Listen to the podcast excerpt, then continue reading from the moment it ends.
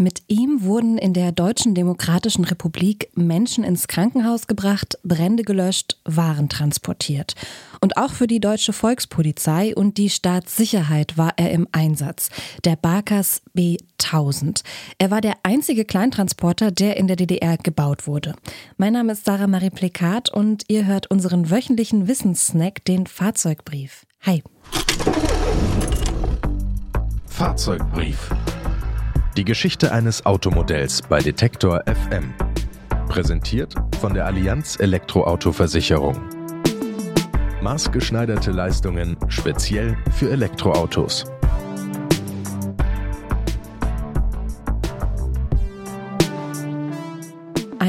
Formschönen Wagenkörper sollte er haben, damit er sich auch für den Export eignet.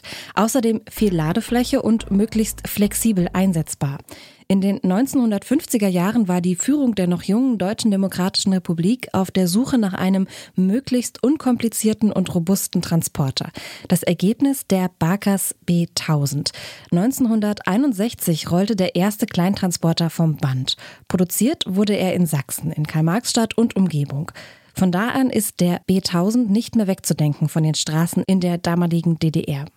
Während zur gleichen Zeit in der Bundesrepublik Deutschland der VW-Bus als Hippie-Mobil und Freizeitkutsche Erfolge feierte, war der Barkas B1000 ein absolutes Nutzfahrzeug.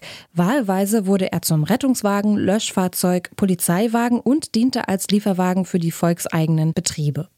Für private Fahrten war der Kleintransporter nicht gedacht. Über 50 Prozent wurden außerdem exportiert, zum Beispiel nach Österreich, die Bundesrepublik Deutschland, die Benelux-Länder und die Länder Skandinaviens. Insgesamt war der Barkas B1000 einfach gestrickt und hatte anfangs beispielsweise keine Sicherheitsgurte oder elektrische Scheibenwischer. Das Besondere an dem Wagen lag woanders, denn der B1000 hatte einen Frontantrieb. Das heißt, der Zweitaktmotor und der Antrieb befanden sich vorne im Transporter, zwischen der fahrenden und der beifahrenden Person. Öffnete man zwischen diesen beiden Personen eine Klappe, konnte man aus dem Fahrerinnenhäuschen direkt in den Motor gucken. Beim Fahren war es deshalb ordentlich laut im Fahrerinnenhäuschen und alles vibrierte. Diese Antriebsweise hatte einen entscheidenden Vorteil beim Fahren, denn das Gewicht des Motors und des Getriebes lasteten auf der Vorderachse. Dadurch hatte der B1000, egal ob voll oder leer, immer genug Bodenhaftung. So ausgestattet schaffte der erste B1000 mit seinen 42 PS maximal 100 Kilometer pro Stunde. Ein vergleichbarer VW-Bus war damals noch etwas langsamer. Aus heutiger Sicht klingt das für einen Krankenwagen oder ein Löschfahrzeug insgesamt etwas langsam, aber für die damaligen Verhältnisse war es eine technische Leistung. Ein Vorsprung, den die IngenieurInnen der Barkas-Werke auch gerne nach außen präsentierten, denn der Name Barkas kommt eigentlich aus dem Punischen und heißt übersetzt Blitz. Auch beim Laderaum konnte der Barkas B1000 anfänglich mit vergleichbaren Autos mithalten, wie etwa mit einem VW-Bus oder einem Ford Transit. Denn der B1000 konnte bei einem Ladevolumen von 6,4 Kubikmeter eine Tonne laden. Ein Laderaum, der auf sehr unterschiedliche Weise benutzt wurde. Denn die Staatssicherheit beispielsweise baute hunderte B1000 zu geheimen Gefangenentransportern um. Es ist dunkel, laut und stickig. Matthias M. hockt zusammengekrümmt in einem Transportwagen. Doch wohin man ihn bringt, weiß er nicht. Das Ministerium für Staatssicherheit kutschiert den Gefangenen 1987 in einem Transporter vom Typ Barkas B1000 stundenlang durch den Berufsverkehr der DDR. Niemandem fällt der Schnelltransporter auf. Denn auf dem Wagen ist nicht etwa Polizei oder gar MFS zu lesen, sondern frischer Fisch. Christiane String, wissenschaftliche Mitarbeiterin der Gedenkstätte Berlin-Hohenschönhausen. Also es geht um den kleinen Lastwagen Barkas 1000. Das ist ein typisches DDR-Produkt, was in Karl-Marx-Stadt entwickelt worden ist. Das heißt, das sind eigentlich Fahrzeuge, die für normale äh, Transporte, Kleintransporte verwendet worden sind.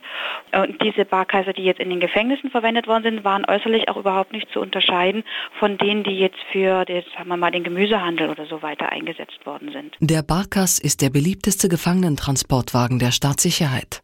Hunderte sind bis 1989 im Dienst der Organisation unterwegs. Die Stasi baut den Schnelltransporter in ihren eigenen Werkstätten um. In diese kleinen Pritschenkabinen sind dann nochmal fünf Zellen eingebaut worden. Man muss sich das vorstellen wie so ein Kleiderspind, sodass also auch ähm, ausgewachsene, erwachsene Menschen dort nur sozusagen in so einer gebückt gehockten Haltung in diese Kabinen reingebracht werden konnten. Dort sind dann bis zu fünf Personen und zwei Wachleuten unterwegs gewesen. Bevor es weitergeht, eine kurze Unterbrechung für unseren Werbepartner. Ein Schaden kann schnell teuer werden, auch am Elektroauto. Deshalb ist eine gute Versicherung extrem wichtig. Die Allianz E-Auto-Versicherung bietet maßgeschneiderte Leistungen speziell für Elektroautos. Zum Beispiel zuverlässiger Schutz für euren Akku, also für das Herzstück eures E-Autos. Auch das Ladekabel ist mit drin. Egal ob während des Ladens geklaut oder von einem Tier angefressen.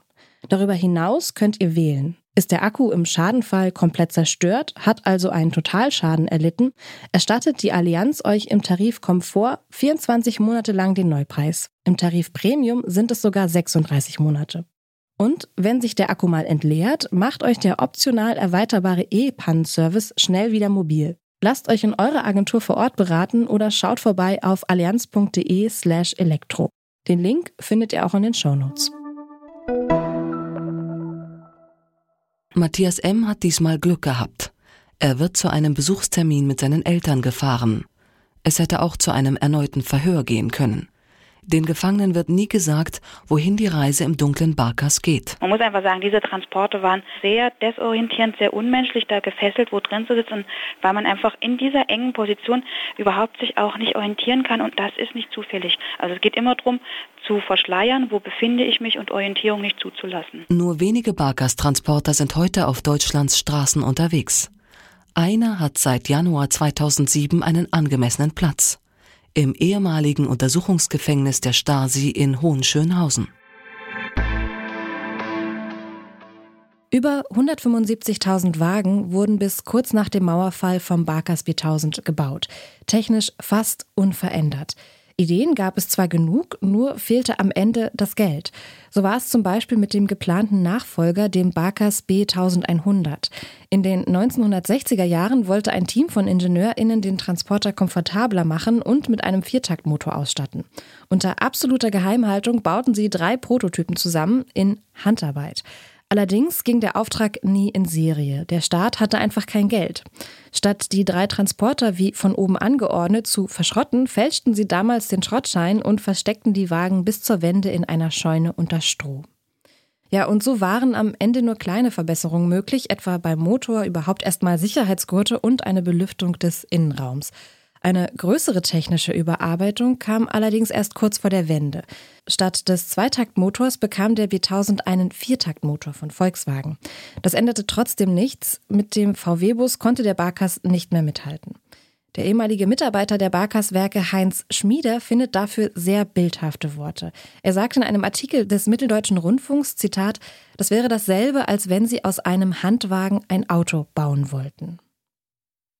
Den Fahrzeugbrief und alle anderen Podcasts von Detektor FM, wie zum Beispiel Automobil, Tracks and Traces und den Brand 1 Podcast, findet ihr bequem in unserer Detektor FM App und natürlich überall da, wo ihr Podcasts hört, zum Beispiel bei Apple Podcasts, Deezer, Spotify und Amazon Music.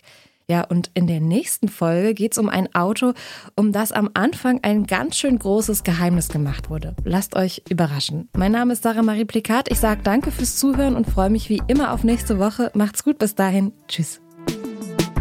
Fahrzeugbrief. Die Geschichte eines Automodells bei Detektor FM. Präsentiert von der Allianz Elektroauto-Versicherung.